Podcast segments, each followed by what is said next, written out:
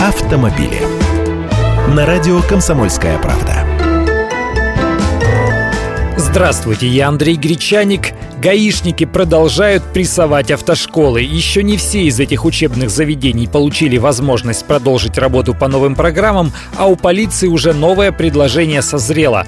Они хотят заставить инструкторов в автошколах получать специальное образование. Дело в том, что курсы автошкол теперь приравняли к профессиональному образованию, но преподавателей для них нигде не готовят. Нет такой профессии инструктор автошколы. Любой может устроиться на эту работу, если его возьмут. Хотя хотя по факту они готовят профессиональных водителей. По предложению полиции нужно принять новый закон, и обучение преподавателей автошкол должно проходить в специальных центрах, где их будут обучать психологии и особенностям вождения разных транспортных средств. Будущий инструктор должен уметь работать с разными социальными группами, несовершеннолетними, с лицами с ограниченными возможностями, в том числе глухонемыми. Такое вот предложение у них. Кстати, требования к самим гаишникам-экзаменаторам не так давно поднимались.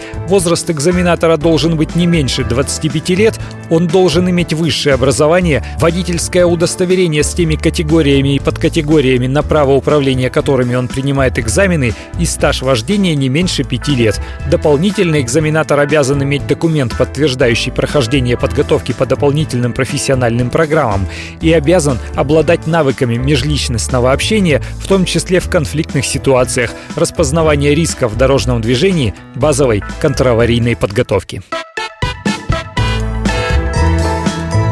Автомобили.